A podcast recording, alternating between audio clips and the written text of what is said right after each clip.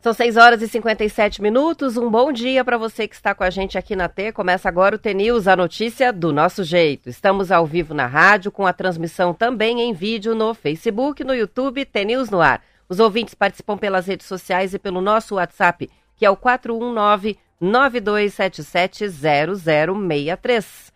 Hoje é terça-feira, dia 28. Não, hoje é quarta-feira, dia 29 de março de 2023. E o T-News começa já. Bom dia, Marcelo Almeida. Bom dia, Roberta, tudo bem? Tudo bem, 29 de março, aniversário, aniversário de Curitiba. Curitiba. 330 anos da capital 300... paranaense. Você vê, há 30 anos atrás eu era vereador de Curitiba. Eu lembro, há 30 anos, meu Deus do céu, foi acho que a primeira vez que eu era vereador de Curitiba, daí tinha os, os 300 anos da cidade. Teve, eu lembro que o prefeito era o Rafael Greca, era o próximo, esse prefeito que está aqui hoje, né? E eu lembro que a gente tinha. Ele trouxe os tenores, né? Ele trouxe o, os três tenores aqui para para o Bocelli. Bocelli não, o, os três tenores. Ah, meu Deus do céu, eu esqueci dos três tenores. É o. Começa com C. Ah, meu Deus do céu. Vamos lá? Vamos ver. Uh, José Carreiras, Carreiras, Luciano Pavarotti, Pavarotti, e Plácido Domingo. E Plácido Domingo, viu? Os três tenores. Os três tenores. Eles vieram para Curitiba. Há 30 foi... anos faz Há isso 30 já. 30 anos. É. Foi na Pedreira, um lugar lindo, assim, já era... Foi um dia, uma noite maravilhosa, assim. E Curitiba fazia 300 anos. Daí eu fui atrás da história de Curitiba. É interessante a gente ficar lendo história da cidade. Ah, 200 anos atrás. Meu Deus do céu. Você pega Curitiba, assim, de de 1890 para cá, então, estou dizendo quanto aí, 133 anos, era nada. O cara falou, não, quando o cara chegou aqui há 200 anos atrás, é, é no meio do mato, né? Então não tem nada, assim, você pega passeio Chegou, público, né? Passeio público, acho que é de 1888, a Estrada da Graciosa é mais ou menos perto disso também, Guerra do Paraguai é mais ou menos perto disso também. A gente tem que imaginar que em 1890 não tinha carro, né? 1900 não tinha carro, o carro estava chegando. Eu lembro da primeira ônibus em 1928, primeiro ônibus de Curitiba. Você vai começando a pegar as coisas. Mas é interessante você ler sobre o urbanismo, é muito interessante. Teve um, um, um você vê como é que é, teve um presidente, um governador, que a cidade foi dividida em regiões. Então era a região do a região militar, que é o Sindacta, né, que é o pessoal que mexe na, na aeronáutica, região de alimentação é o mercado municipal, a, a, região da academia, das pessoas que pensam, estudam, é o centro politécnico, aí o centro da cidade, onde é o centro, o centro, o centro pensante, né? Fizeram em 1950, começaram a pensar no aqui na onde fica o Palácio do Governo, onde fica a Assembleia Legislativa, o Poder Judiciário, e eles iam dividindo em regiões, então. O centro cívico, né? Centro cívico, uma cidade que tinha muito, muito alagamento sempre, né? Porque ela é cortada de rios. Bem legal. Mas nós e que boa parte dos alagamentos foi resolvida com o que se tornou o principal atrativo turístico em geral para os próprios curitibanos, são os que são os nossos é. parques, né? Mas é muito legal. Fazem a drenagem muito da legal, água. Muito legal, aniversário. 300 e? 330 anos, Caramba, é uma data é bem tempo, marcante aí. É, vamos que vamos, vamos lá. Vamos do quê? Vamos de Amatê, hoje vamos, tem? Vamos de Amatê. Almatê!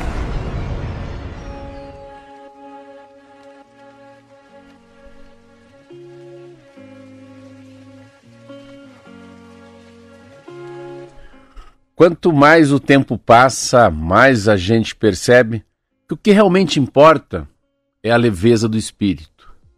É a liberdade que conquistamos quando decidimos perdoar e seguir em frente. Carregando em nossos corações somente o que é bom, o que agrega, o que nos ensina e o que nos torna seres humanos melhores. Vandeluz. Muito bem, são sete horas e um minuto e a gente começa no noticiário falando sobre a Covid-19. Temos falado cada vez menos sobre a Covid, mas três anos depois da primeira morte pela doença aqui no Brasil, ontem nós chegamos a uma marca de 700 mil óbitos pela doença no país. O balanço foi divulgado pelo Ministério da Saúde e, segundo reportagem da Folha de São Paulo, ao mesmo tempo em que a pandemia teve uma desaceleração recente devido ao avanço da vacinação, o país ainda enfrenta desafios, principalmente com a baixa cobertura vacinal contra a Covid em algumas faixas etárias que incluem crianças menores de 5 anos. Houve mudança no perfil da mortalidade pela doença na comparação com outros períodos, com maior proporção de mortes agora em pessoas acima de 80 anos e imunossuprimidas. Um levantamento, Marcelo, do Infogripe, sistema da Fiocruz, que acompanha os registros de síndromes respiratórias graves, incluindo a Covid, também aponta mortalidade até três vezes maior por Covid em pessoas não vacinadas. No último trimestre de 2020, antes do início da vacinação, a faixa de 60 a 79 anos respondia pela maior proporção de mortes da doença, 50%, segundo o Sistema de Informação da Vigilância Epidemiológica da Gripe. No segundo trimestre de 2021, segundo ano da pandemia, com a vacinação já em andamento, a proporção de vítimas caiu é, entre essa faixa de 60 a 79 anos, foi para 43%, uh, quanto de mais de 80 anos também, 13%, e foi a faixa de 45 a 59 anos que, por outro lado, subiu 30% das mortes, né? Pessoal foi ativo, mudando, né? trabalhando, circulando e aí é, contraindo a Covid. Já neste ano, no primeiro trimestre, a maior proporção de mortes é em pessoas acima de 80 anos, 43%, seguida da faixa de 60 a 79, 42%, e o público de 49 a 59 anos responde só por 9%. O motivo, de acordo com a reportagem, é a re resposta vacinal menor entre os idosos. E tem até um nome esse fenômeno, que se chama imunossenescência, que é um declínio natural do sistema imunológico que acontece com o envelhecimento. Dados do boletim do Ministério da Saúde mostram ainda que das mortes registradas por Covid no ano passado, 66,5% eram pessoas que tinham comorbidades, a maioria também idosos. É, é interessante como ela, ela foi mudando, foi mudando de escala, né? Pegando criança, pegando pessoas depois dos 45 ou 55 para cima de 70. Mas o que mais me impressionou, eu vi essa matéria ontem à noite. Sabe que a Folha de São Paulo, Roberta, é interessante, é o único jornal que vai para vai para quarta-feira na terça-feira. Então ontem à noite sempre já tem acesso a, e falar isso, o Brasil atinge 700 mil óbitos. Mas quer ver uma conta que é muito louco, é assim, a gente tem que lembrar que a Covid começa em março de 20, mas não tem vacina, né? Então a vacina, a primeira vacina, ela só chega no finalzinho, no comecinho de, de, de janeiro de 2021. Janeiro de 21. Então, assim, quando como descobre que tem a pandemia, a primeira pessoa morre, aí morrem 100 mil pessoas, rapidamente. Morrem 100 mil pessoas. E elas, eh, o interessante é que elas morrem em 144 dias. Vamos pensar assim? Então, em três meses e pouco, morre 100 mil. Aí morrem mais 100 mil em 152 dias. Você vê como o negócio vai. Quem estava em 2020 sem vacina, aquela coisa, saber o que fazer, morre 200 mil. Aí tem tanta gente morrendo que morre em 76 dias. Depois do 200 mil, do 200 para 300 mil, morre em 76 dias. Aí você já começou o 2021 que foi um pipinaço na vida da gente. Morre 100 mil em 36 dias.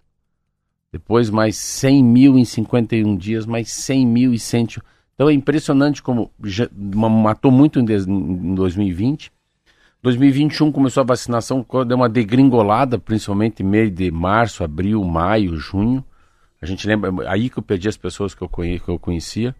Aí sim, dos 600 mil para os 700 mil, a gente está falando aqui em mais ou menos 537 dias. Você vê como um ano e meio para cá, assim que a gente pode pensar, já que tem 365 dias, como as coisas foram mudando muito. Claro que a segunda dose ajudou, a primeira dose ajudou.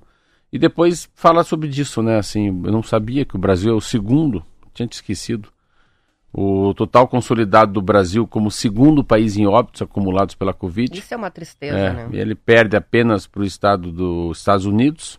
Na prática, é como se a população inteirinha da capital, como Aracaju, tivesse sumido do mapa, porque lá são 700 mil pessoas. E, e essa coisa que ele fala, né? a primeira morte da Covid no Brasil em março de 2020, até o registro de 100 mil mortes. Em agosto de 2020 já passa para quase cinco, vezes, cinco meses depois para 200 mil, 300 mil, 700 mil. Estamos aí com 700 mil. Agora pega os mais idosos, né? Agora está pegando as pessoas com mais idade novamente. Fala, tá aí, o que é o triste é você ler aqui, tem mortes por coronavírus deixam marcas em pais e filhos e vítimas. Meu Deus. o jornal pega assim umas 20 famílias para contar como é que é a vida hoje, sem o pai ou sem a mãe, né? Aqui tem uma criança que perdeu o pai e a mãe, mora em abrigo, aí o negócio de gringola mesmo. Crianças também interessante, a primeira criança que morreu com dois anos, mas que tinha uma doença, essa coisa da comorbidade era muito forte também, né? Sim. Todos que eu li hoje aqui, eles tinham uma comorbidade. Tem um bombeiro, uma criança de dois anos de idade, uma dona de casa. Eu li a história de um, dois, três, quatro, cinco. Interessante. Mas todos eles com algum pepino, assim, né? Uma pequena comorbidade. Tá aí. É, três anos, hein, Roberta? Três anos. Três anos, né? Passou muito rápido. É. E, bom, enfim, a gente ainda aguarda né, que a Organização Mundial da Saúde decrete o fim de pandemia. Isso não está acontecendo em função de países, por exemplo, do continente africano, que não estão vacinando, tem índice muito baixo de vacinação. Então, não dá ainda para dizer que a pandemia acabou. Mas para a gente, no nosso dia a dia, é, o que ficou são as lembranças mesmo, né? Porque é. os protocolos já caíram todos, a, a, rotina de vacinação continua, mas no mais, a vida voltou ao normal, né? Parecia que nunca mais ia voltar porque demorou demais, né? A gente esperava que aquilo fosse se arrastar por dois, três meses e no fim mais de dois anos, né? Com toda, é. todas as restrições ah, da sempre pandemia. Né? A, a, a, ideia é se as pessoas, né? Não sei se você mudou. Eu, eu sei que eu mudei, eu mudei muito, mudei de estado civil, é, eu mudei de casa, mudei de vida.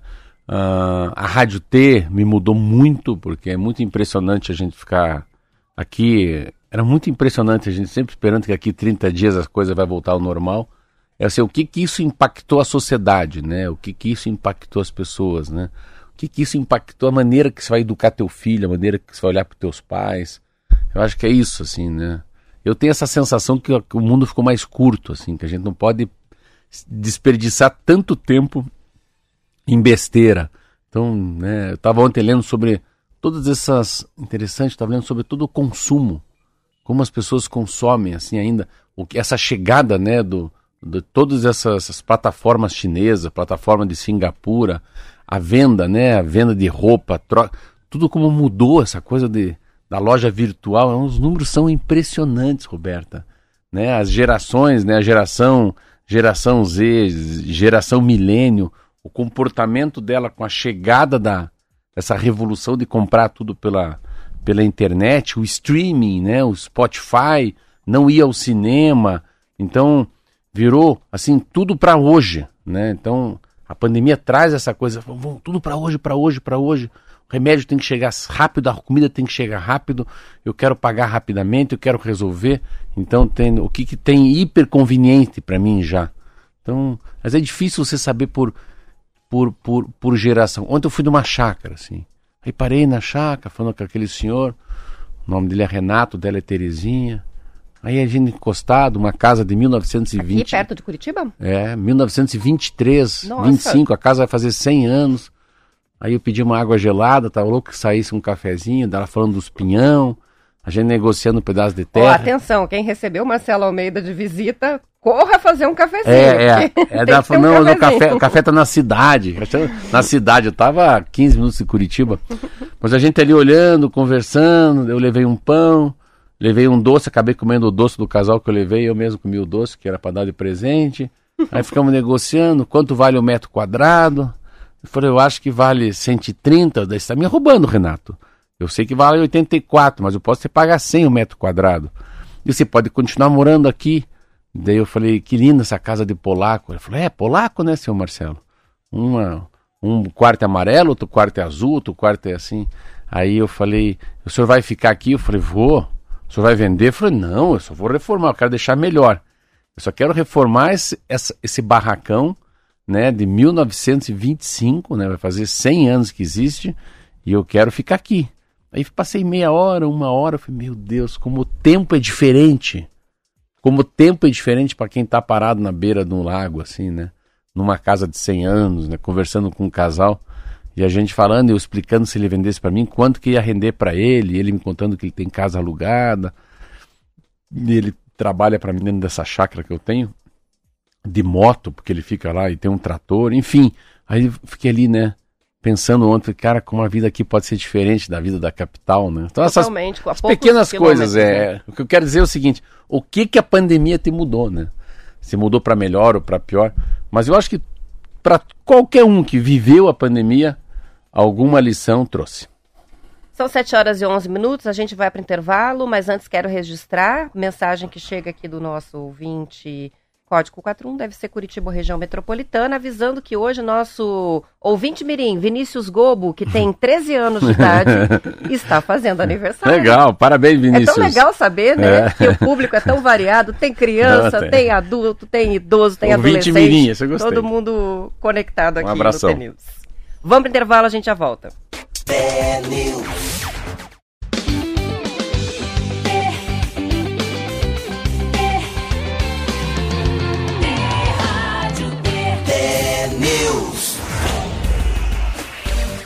São 7 horas e 15 minutos, participações dos ouvintes sobre o que mudou, Marcelo. Você puxou aí o coro depois da pandemia. A Cris mandou pra gente uma mensagem dizendo: quando saio de ônibus como hoje, ainda saio de máscara. Meu colega de trabalho foi internado ontem, pois está mal de Covid, ou seja, não acabou, né? Tem participação também que chega, quem está participando aqui é o Sinésio, dizendo: é, não coloco mais a mão no corrimão de escada rolante, evito elevador. Tudo depois da Covid. Não consigo mais ficar no meio de multidão. Olha que interessante. Então tem coisas que ficam mesmo, né? Eu não ponho a mão em corrimão também. Eleva... Elevador eu assim meio que eu, eu, eu dou migué, assim, se tem muita gente, eu já falo, dou migué e vou no Esqueci outro. a carteira. Ah, é, eu vou voltar. e tem uma participação que chegou pra gente ontem, é, a ouvinte se chama Silvia Egide, ela mandou um e-mail pra gente, com uma mensagem mais extensa, mas ela ouviu a gente conversando ontem sobre Foz do Iguaçu, sobre os pontos turísticos, disse que já foi duas vezes para Foz do Iguaçu, que adorou, e daí fala, o Marcelo, que conhece melhor o Paraná, pode ter uma visão melhor né, sobre a questão do turismo, mas ela ressalta é, que a gente tem aqui no estado um potencial turístico não aproveitado, e cita. O Canyon do Guartelá, perto de Cornélio Procópio, ela diz tem um parque Mata São Francisco, Porto Rico, Porto São José, Boa. que vai bastante gente, só que é bem é, Laguinho, se fosse melhor, né, a, a, o acesso, ela fala estrada municipal que só tem uma lanchonetezinha lá, então não tem a infraestrutura. Ah, ela disse, eu morava em, Mandi, em Andirá e lá tem uns ranchos na beira do rio Paranapanema que são meia boca, assim, e que podiam ser um baita de um, de um ponto turístico, de um passeio turístico. Então, é, foi lembrando aqui ao ouvinte isso de vários mesmo. pontos é. turísticos do Paraná que poderiam ser melhores. Ela isso mesmo, primeiro de maio, Porto Rico, Terra Rica, a, a, a, beira do Paranapanema, que é o rio que divide São Paulo e Paraná, a, mas é, o problema é que daí você. Como é que deu certo o Macuco? Vamos pegar assim. Como é que deu certo o Parque das Aves? Aí iniciativa privada. Eu fui ver o, lá, o Museu da Manhã, o Aquário no Rio de Janeiro. Até o Museu da Manhã, o Aquário do Rio de Janeiro, é, é de um homem que é o Salomão Soifer, que é o dono daquele shopping Miller e shopping Pátio Batel aqui na capital. Mas daí tem iniciativa, da, tem iniciativa privada, né? Então, de alguma maneira, é uma concessão. Então, essa dúvida, né? Aqui o Parque da Vila Velha, era um parque que por 20 anos ninguém falava dele. Passa, mas tem que ser atrativo, né? Tem que trazer gente. Eu fui, você vê, uma cidade igual Florianópolis que eu fui nadar. Você não pode ir de avião. Então, assim, você não consegue sair do Paraná, pegar um avião aqui no Afonso Pena e ir. Mas também, você vai, mas pode ficar aqui se não volte, né? Conforme as estradas são. O que eu acho que tem que arrumar um pouquinho mais, como ela falou, Silvia. Arrumar um pouquinho mais o caminho. O café com leite tem que ser gostoso, o misto quente é gostoso tem um bifezinho simples, né? Com arroz, com feijãozinho, né? Um peito de frango grelhado, uma, uma, uma, uma limonada suíça. É isso, não é, não é coisa chique, não é coisa de bacana, não é coisa exibida. Mas tem que ter uma mini infra que para qualquer classe social, sim, tá bem, funcione, tá né? bem posto, é. Mas eu não vejo, assim, é, é difícil ter é a capacidade de pensar fora da casinha também, né? Do prefeito, do governador, né, de, de criar uma parceria com o poder público, não sei como é que faz essa licitação, são concessões, às vezes, essas concessões de, de turismo valem, vão por 20 anos, 10 anos, né? Mas é um potencial, o Paraná tem um potencial enorme nesse assunto e também com as comidas regionais, né? Ser um pouco mais, né, ali, né, cada um com o seu prato, com, né, com a sua carne, com o seu, o jeito que faz uma, uma, uma vaca atolada, como é que faz uma, o, o, é, o carneiro no buraco, o barreado. Mas é muito legal. A gente aqui da rádio, a gente gosta muito, eu gosto muito de falar de, de comida e, e de muito essa coisa do turismo. Ontem, quando eu fui ver essa chácara, eu imaginei, fiquei imaginando eu já comprando uns dois, três cavalos bem bonitos, uma charrete, uma oh. carroça, uma carroça para passear com as crianças É uma área bem grande, assim, são o total lá vai dar, puxa, 100, 100 mil metros quadrados de chácara, assim. Mas fico imaginando, né, as crianças passeando de charrete, carroça. Eu já vi lá onde eu vou colocar os porquinhos, tem um galinheiro também. Então você fica, imagina quanto que pode ser o que eu tenho, que é uma chácara a 15 minutos de Curitiba, pode se tornar uma, um atrativo rural. Para as pessoas verem lá, ordenhar uma vaca, né? Ver como é que é o porquinho, dar comida para galinha, depois nadar no Passaúna, que é uma represa muito linda. Roberta, deixa eu contar uma coisa que eu fiquei tão impressionado. Hum. Você já viu falar de Ozempic? Não. Não. Emagrecer engorda lucros. Dona da Ozempic já, já vale 336 bilhões de dólares. Na lista de pesos pesados do mercado de capitais europeu, a novidade é uma empresa que engordou os lucros com uma nova receita para emagrecer. A farmacêutica dinamarquesa Novo Nordisk, fabricante do Wegovy, a primeiro medicamento injetável semanal exclusivamente para perda de peso, tornou-se a segunda mais valiosa da Europa, ultrapassando a Nestlé. Nossa. Você viu? A que faz emagrecer é maior do que aquela que, que faz, faz, engordar. engordar. A nova Nordisk caiu na boca do povo. Depois que o Ozempic, esse tem no Brasil, medicamento criado especificamente para tratar diabetes tipo 2, que passou a ser citado nas redes sociais do mundo inteiro como a saída para quem busca se livrar dos quilos extras. Promovido por celebridades, virou até piada na cerimônia do Oscar nessa semana passada. Os dois medicamentos usam o mesmo princípio e são aplicados com a ajuda de uma caneta injetável. A diferença é a finalidade.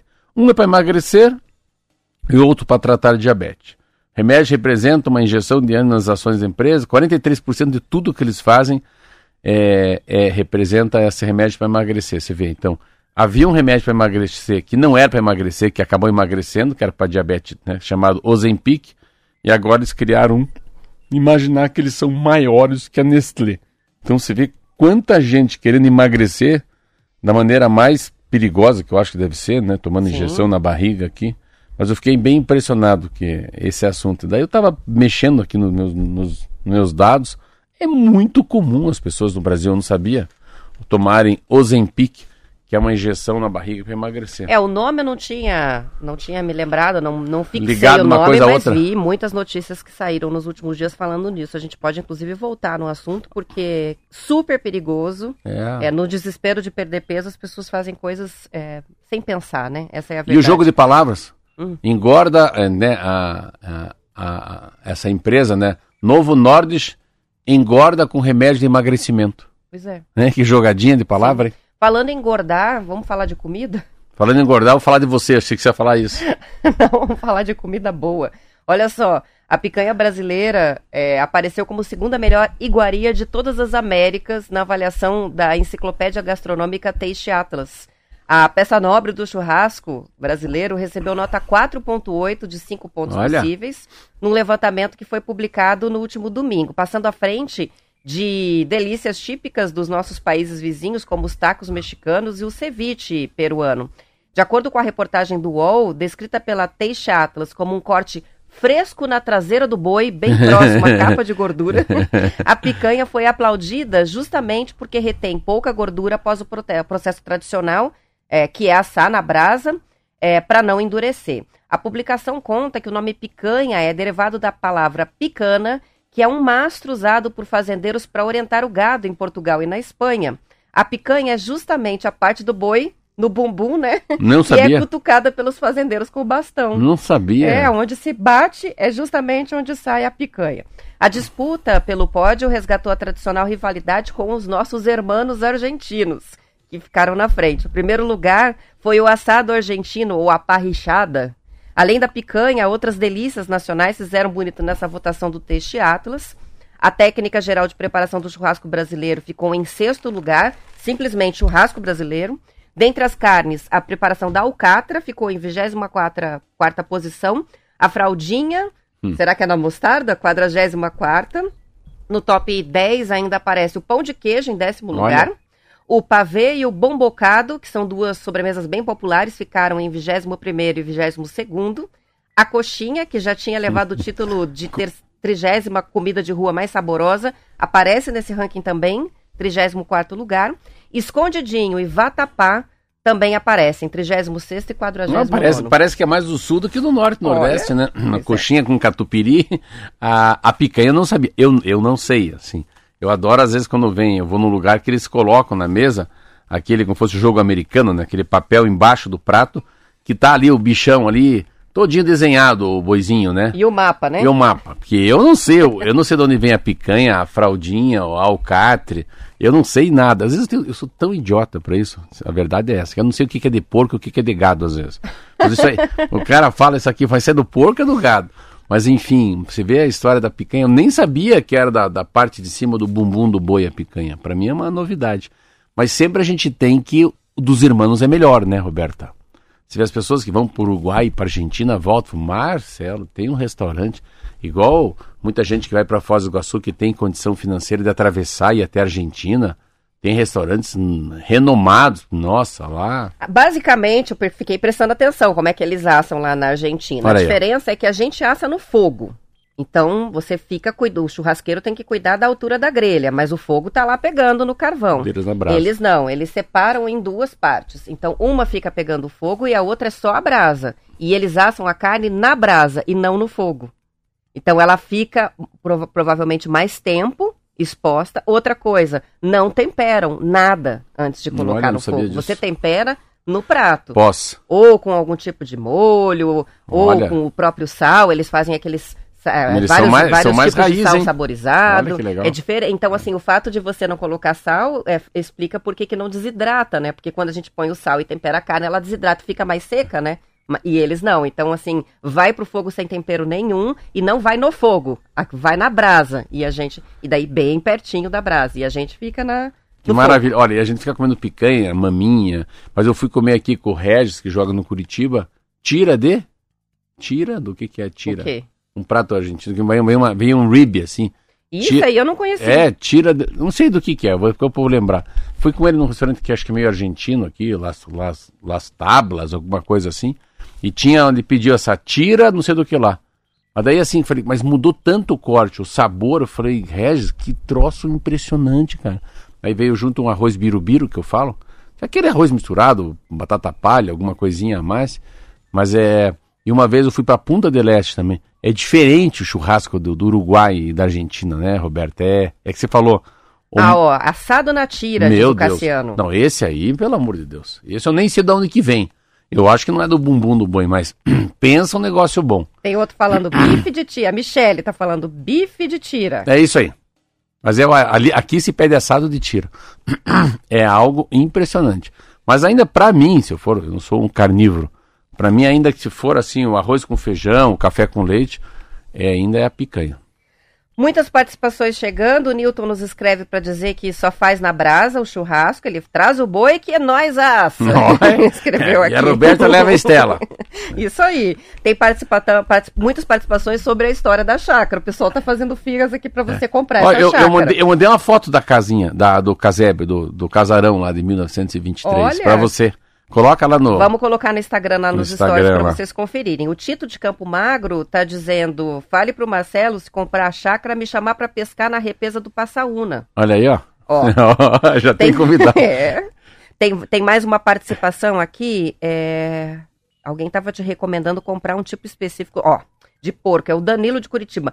Fala para o Marcelo comprar porco moura, o porco paranaense, para colocar no sítio dele. Quase entrou em extinção. O maior produtor do porco moura do mundo é o Felipe Soifer. Nossa Dica do Danilo aí, aí para você já ir compondo a sua chácara. Eu conheço o Felipe Soifer. Ah, então já sabe de quem, o fornecedor qual vai ser. Que maravilha. e mais uma participação do Saulo que diz: Eu moro em uma chácara em Campina Grande do Sul desde 2019 Recomendo. Não, se eu comprar chácara. porcos e galinhas. Não, se eu comprar chácara, a gente faz. A gente faz o, o, o T-News Day. o ah, dia do T-News lá. Né? Mas pensa quanta recomendação que eu vou ter sobre galinha, sobre porco, hein? Sobre arado, sobre o que plantar. E o Ronel tá pedindo pra você já ir pensando no nome, que chácara tem que ter nome. E do recanto, esse vai ser, o nome do recanto é que vai ser um desafio. Tem que pensar para pôr na plaquinha lá na frente. É. Pode ser o Recanto T-News? Não, não, não, não, não. Tem que ser Aí mais, é demais, Tem que ser né? ligado a amor, tem esse negócio de. Tem uma, é uma palavra só, tem que ser. Não Então- precisa nem, nem escrever recanto. Essa é uma missão recanto agora. é um sinônimo já, né? Ó, já tem gente pedindo a foto. Me manda a foto dessa casa. Ainda não é do Marcelo, Não, mas vai ser. Se Deus quiser. São 7 horas e 29 minutos. A gente vai encerrando a edição estadual. Lembrando que depois do intervalo, você continua na Rádio T acompanhando o noticiário da sua região. A gente volta para a parte do Paraná e amanhã para todo o estado. Boa quarta-feira para quem fica. Até amanhã. tchau, tchau, até amanhã.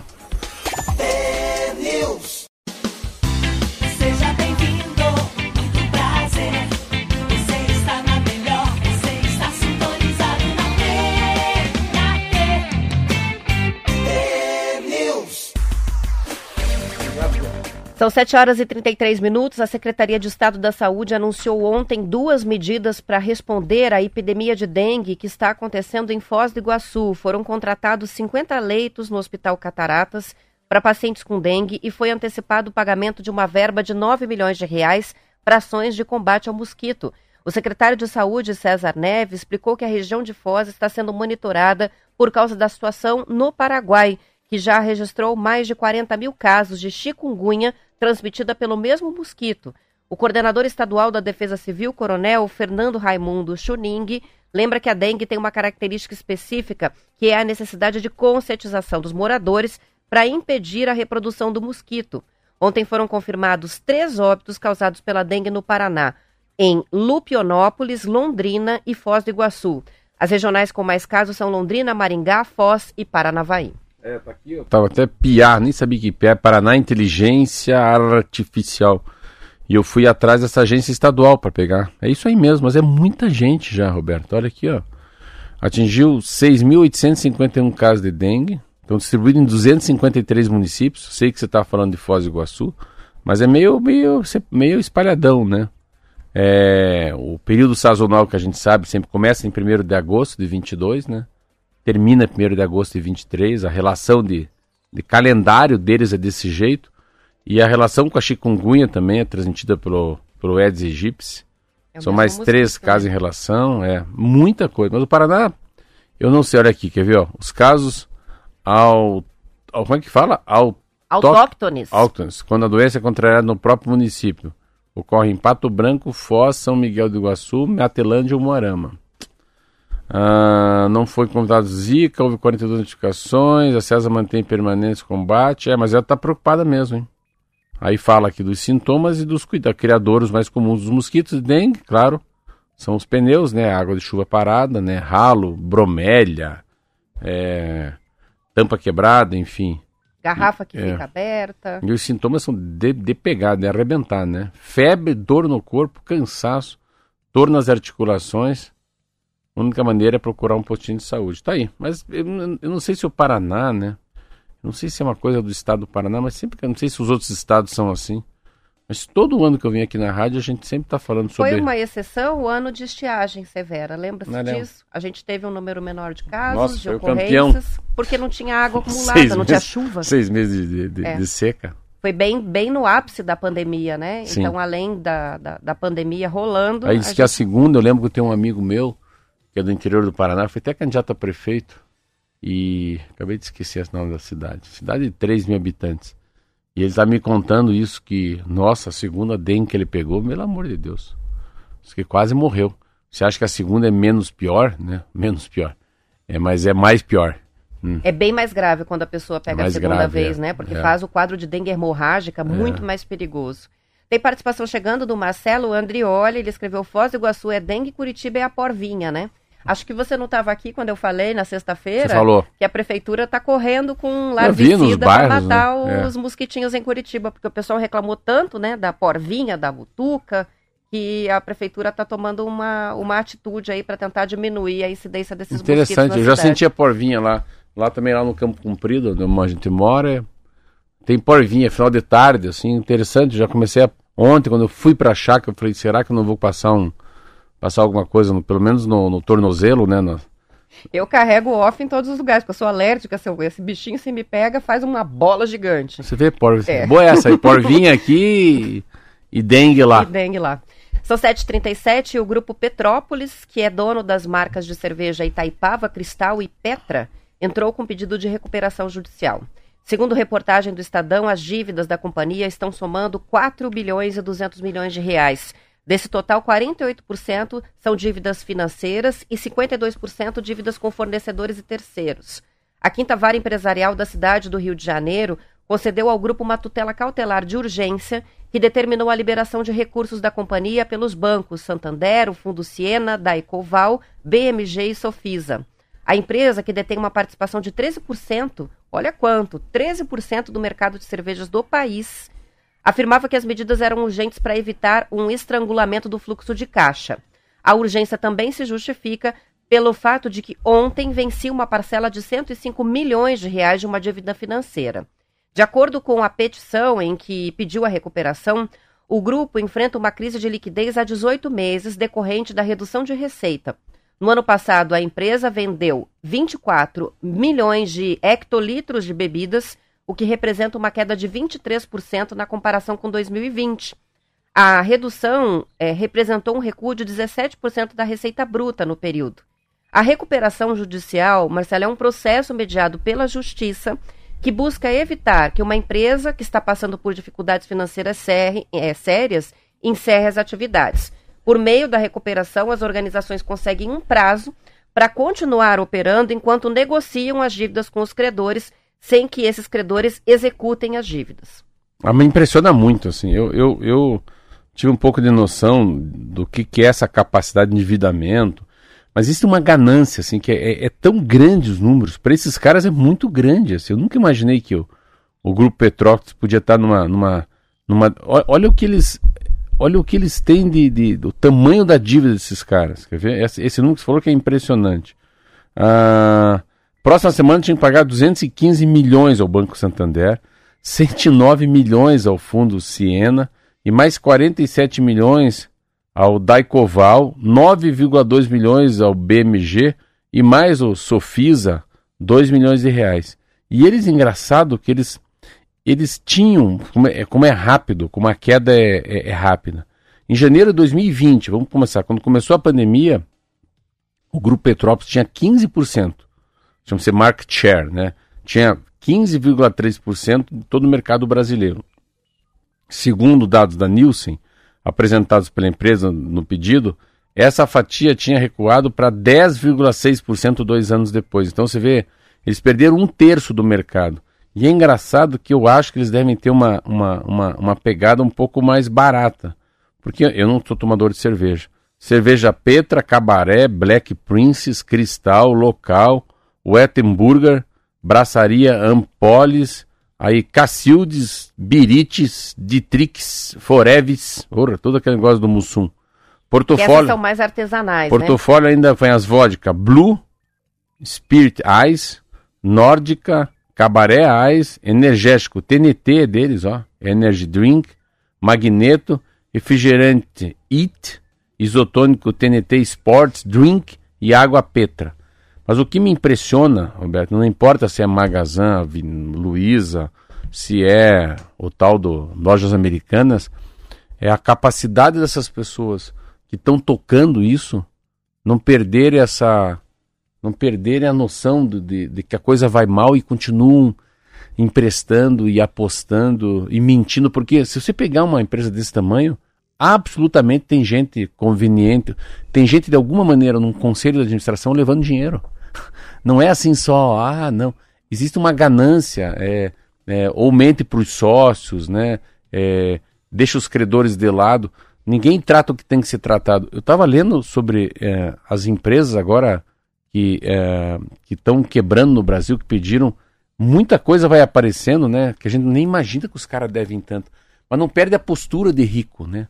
Não perde a postura de bilionário, né? Você pega essas grandes fintechs, essas grandes empresas. Eu estava lendo ontem, já que falando nisso, é uma pena, assim, mas eles são eles são minoritários. Parece que a, Ambev deve ter um 80% do mercado, né? Mas é interessante essa, essa recuperação mas eu, eu fico às vezes imaginando os caras devem 220 milhões de reais daqui sete dias. Mas como é que faz? Como que faz, né? É, então, O Marcelo está colocando aqui uma questão interessante. é, enquanto as cervejarias grandes estão com dificuldades, as artesanais estão em alta. Ele fala só em Curitiba a gente deve ter pelo menos umas 10 que produzem. Sim. Esse é um ponto. É. Outro ponto, cervejas de fora é, que ganharam muito espaço no mercado nacional. A Heineken, que a gente tem aqui a fábrica Stella? em Ponta Grossa, que A popularizou. ah, ela continua sendo mais cara do que as demais, né? Do mesmo padrão. Mas é, não tanto assim. Então fica viável. A, a Bud, que é uma cerveja que Olha, popularizou. aonde você e vai? a Amstel. A Amstel A- é uma cerveja que também ganhou né, o Rio. mercado. Amstel, Heineken, Budweiser, Sol. Essa cerveja, assim, o cara não chega com a Antártica, com a Brahma, com a Skol. Estrela Galícia. Então Estrela são as Galícia. importadas que não são mais as importadas. Agora se tornaram É também é uma coisa nacionais só. né, pela produção É. local. Olha que interessante. Bilionários da tecnologia querem escapar do planeta. Esse cara vem falar aqui no Brasil. Ai, ai, ai. Eu vou, é, eu vou assistir. Ele fala sobre a- necessidade de colocar os, os humanos no centro das decisões tecnológicas. Olha como é que ele acaba isso. Isso não vale para essa nova geração. Não ensine a tecnologia a usar as pessoas. Ensine as pessoas a usar a tecnologia. Você vê como as pessoas são refém da tecnologia. E ele fala algumas coisas bem legais. Quando, quando, é, quando acham que viver em comunidade é uma fraqueza e não uma força. Aqui, ó. Pessoas comuns experimentam aspectos do mindset durante a Covid.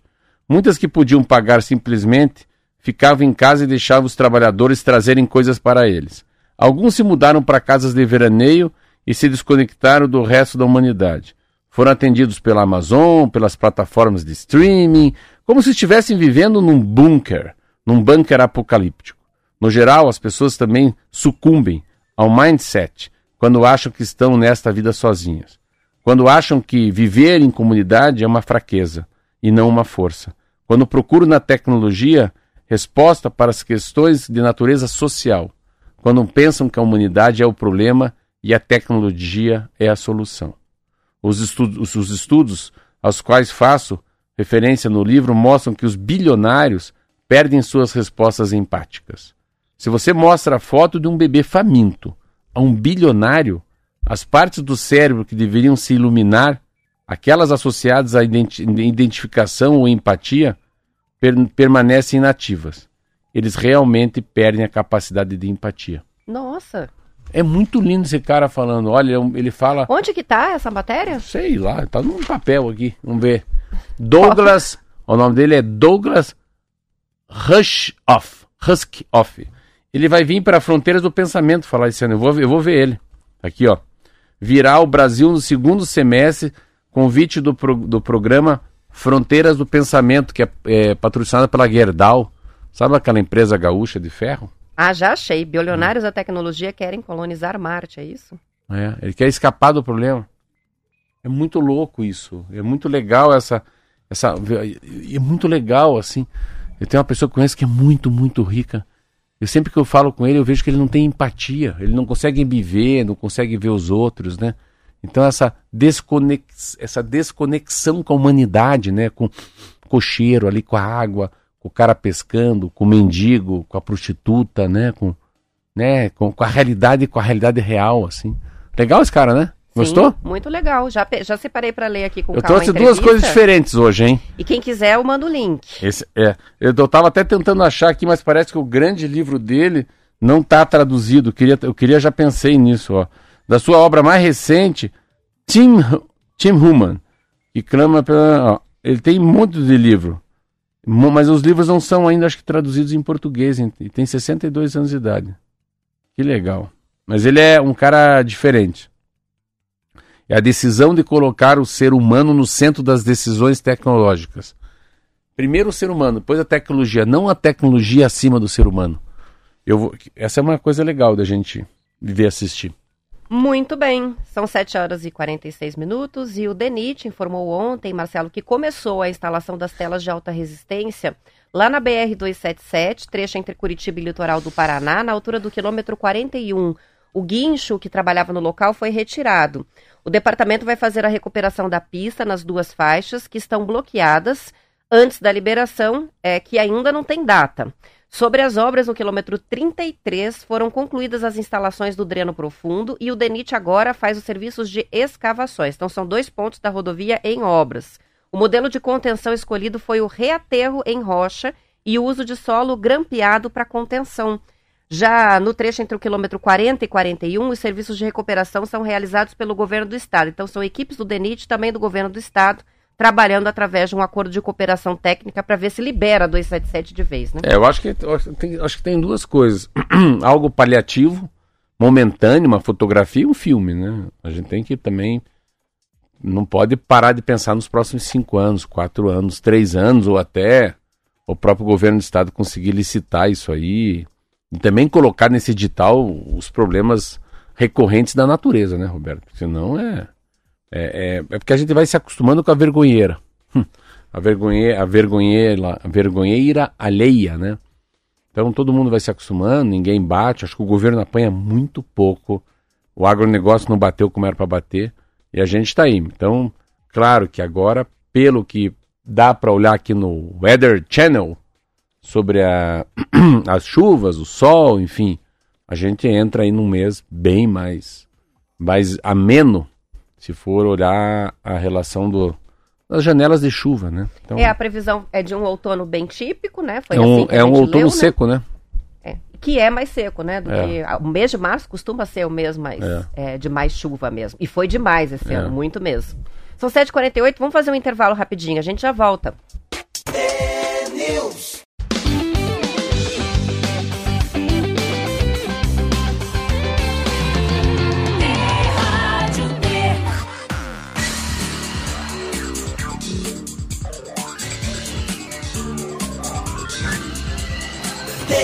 News. São 7 horas e 51 minutos. Hoje, aniversário de 330 anos de Curitiba, o prefeito Rafael Greca vai inaugurar, Marcelo, a tal da pirâmide solar do Caximba. O que, que é isso? É a primeira usina fotovoltaica instalada sobre um aterro sanitário na América Latina. No total, são cerca de 8.600 painéis com capacidade instalada de 4,55 megawatts de geração. O empreendimento dá um novo destino ao aterro sanitário da Caximba, que funcionou até 2010, ah, recebendo os resíduos de Curitiba, região metropolitana, e agora segue em monitoramento ambiental. O projeto chamou a atenção da rede de cidades C40, que selecionou Curitiba, inclusive, para receber um financiamento internacional. Saiu do papel. Que legal também, né? Esse era um a assunto... ideia é muito boa. Esse é um assunto de 300 anos atrás, não, 30 anos atrás. Eu lembro quando eu era vereador, eu fui visitar o Cachimba, assim. Sabe que é uma coisa que vale, vale a pena todo mundo ter um pouco de ideia de onde vai o lixo que a gente gera? Pra pessoa ficar impactada, assim, né? As escolas fazem visitas, né? É. Os meus filhos foram, né? É. Os dois tiveram visita de turma para ir conhecer legal. o aterro da Caximba. É, porque assim, pra você ter uma ideia, até que o aterro da Caximba tá fechado, né? É diferente, mas lá 30 anos atrás ele tava em, assim, em plena funcionamento, né? Mas é, é é o, é o tipo do assunto que te traz um conhecimento para a vida toda. Porque enquanto estiver vivo, está gerando lixo, né? Então, a capacidade de você ir para uma ilha do mel e falar, pô, mas como é que será que os caras tiram o lixo dessa ilha, né? Para onde vai a lata? Para onde vai né, o papel higiênico? Para onde que vai o, os dejetos? O número um, o número dois? Se trata, joga na água? Essa, essa, essa inquietude de saber sobre lixo, né? O que que faz com a casca do, né? Uma padaria como a minha, né? Um restaurante igual o Madalosso. A gente fica imaginando, né? Fica imaginando o lixo gerado num voo daqui ao Rio de Janeiro. Exemplo pequeno. 150 passageiros, 20 vão no banheiro, 100 come Nutri, aquela barrinha, os outros tomam quantos copinhos, né? Tudo que a gente pensa, a gente gera. Então, assim, quanto você gera de lixo por dia? Imaginar que você gera um quilo. Um cidadão que mora numa cidade como Quando Curitiba... gera pouco. É, mas é um quilo é média, então é um quilo. Desde que você acorda, vai no banheiro e faz xixi, já gerou lixo, porque ó, alguém vai ter que tratar o esgoto. Aí você vai lá e tec, corta um tetra pak, um leite semi-desnatado, lixo. Aí você roda um cafezinho, o que que faz com a borra do café? Lixo. lixo. Aí você pega uma, uma, uma caneca, mas depois tem que lavar a caneca. Então, é um negócio endoidecedor essa coisa do lixo. Então, muito, muito legal saber que, você vê, ele encerrou. E, a, e daí eu nem sei, sabe que eu nem sei, Roberta? Juro por Deus, eu nem sei pra onde vai o lixo hoje. Eu sei que não vai pro cachimba mais, né? Boa parte agora tá indo para Tá dividido, né? Tá descentrali- descentralizado, né? E boa parte tá indo para centrais de, de reciclagem. Mas, que é mas eu acho que vocês já pegaram isso. O Gustavo. Frutti já pegou essa época, Sim, não? foi 2010 que foi desativada a cachimba. É, faz tempo já. Então já faz um bom tempo, né? E aí eles fizeram todo um processo de licitação para dividir, né? Para É. descentralizar esse, essa destinação. Mas são sempre os assuntos que são interessantes. Se eu fosse professor, prefeito, é deixar esses assuntos transversal. É lixo, é uma coisa muito interessante. Rios, é muito interessante saber, o nascente. Como faz diferença a conscientização com relação a isso, é. né? Rio a gente não tem. E uma coisa muito interessante é entender o poder da chuva. Como a chuva é boa, quantas aranhas, quantas baratas, quantos ratos são mortos. O que que isso faz no ar, né? Quando baixa, né, as partículas que nos fazem mal para os olhos, para nariz, né, a renite. Então a capacidade da chuva lavar a cidade. Pensa quanto que tem de, de resto, né, de, de combustível, de óleo, né, que fica nas pistas. A gente às vezes quando cai uma chuva, eu minha avó falava, Marcela, a chuva é milagrosa, faz um bem. Coisas como abrir, né, o quarto de manhã. Para que abrir o quarto de manhã?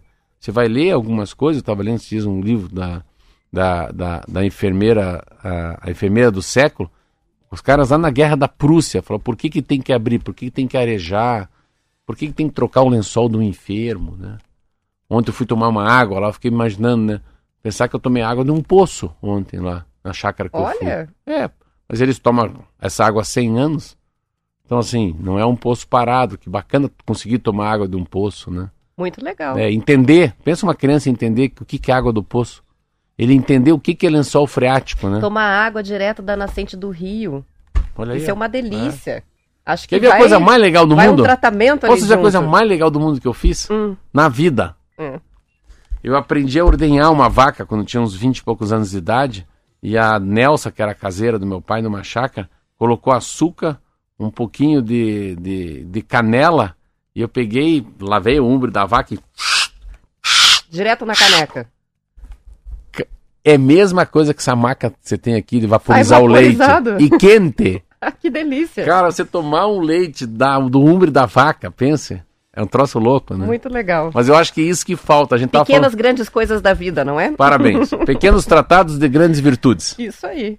São 7 horas e 56 minutos. Ontem, a assessoria de imprensa, Marcelo, da primeira Igreja Batista de Curitiba, no- a- procurou a gente para pedir um apoio na divulgação, que eles estão fazendo uma mudança importante lá. Eles têm 17 mil membros e 16 mil frequentadores. E agora vão ter um novo pastor.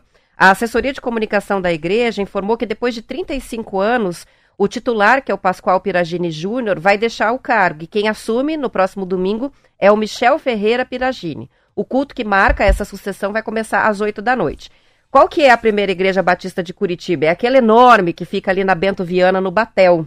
A construção desse templo, que tem mais de 17 mil metros quadrados de área construída, começou em 96 e só terminou em 2014. Era uma obra que parecia que nunca ia terminar, né? Eu acho- Enfim, 35 anos o mesmo pastor e agora muda. Que legal. Não, aquela. Mas assim, eu acho que assim, eles, eles tiveram uma visão muito de águia de construir aquilo. Eu lembro que, meu Deus, não, eu nunca vi tanto tapume na minha vida e plástico naquela igreja. Eu falei, meu Deus, os caras não vão acabar. Vontade de chegar lá e dar um mil reais também, sabe? Mas é linda a parte externa, né? Mesmo sendo tudo. católico, mas assim, eles foram, foram, foram. Esses caras, assim, persistiram, insistiram e conseguiram terminar. É muito linda por fora, né? É, eu nunca Eu entrei. nunca entrei também. Mas os vitrais lá de fora sempre me chamam a É, atenção, é, né? Ela tem ela um, ficou- um acabamento de tijolinhos. É, é que o assim. tijolinho com vitral tem uns bonito. azulzinho, é muito linda mesmo. E, e é, e é interessante, né, esse, esses cultos, né? Eu sou católico, então é a diferença, né? Eu fui na igreja domingo, na igreja do Rio de Janeiro. Pô, metade da missa é em latim. Coisa mais linda. Olha! Não entendo nada. Mas é tão lindo. Não importa se entender. O que É importa como um mantra, né? É um Aquilo mantra. nos ouvidos. Igual né? eu fui Então- numa missa gospel, assim, no Brooklyn, né? Dos negros. Ah, isso deve ser incrível. Cara, isso é brincadeira, aquilo não é uma missa.